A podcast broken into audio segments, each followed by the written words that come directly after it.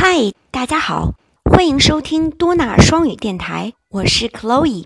关注酷学多纳官方微信，了解更多亲子英文教育内容。Hello everyone, I'm Chloe。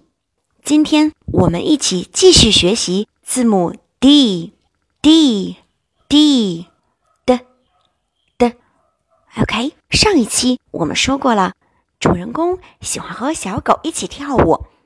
那这一期的儿歌又要干什么呢？Now let's listen to a chant.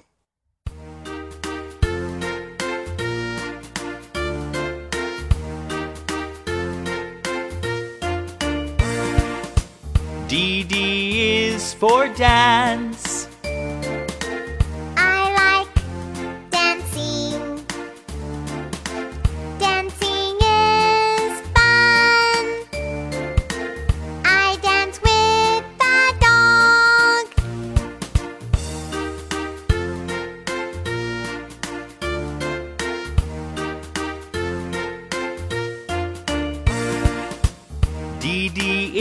is for drawing.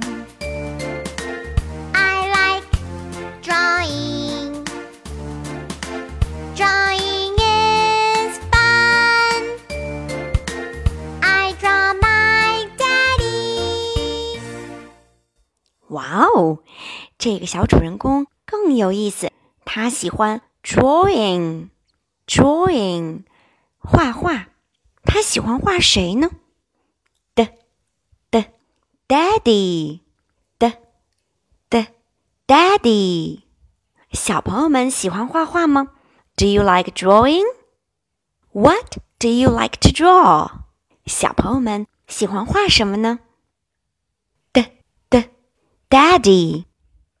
Okay, that's all for today. 今天我们关于字母 D 的内容就到这里了，拜拜。哦，对了， 在详情里可以找到儿歌歌词及重点单词内容哦。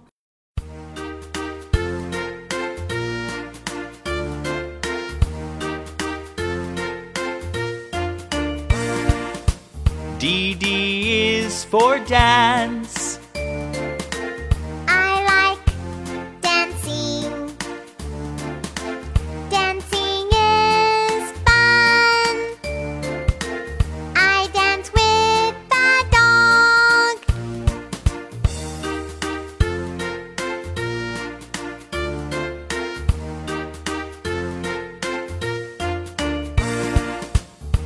D is for drawing.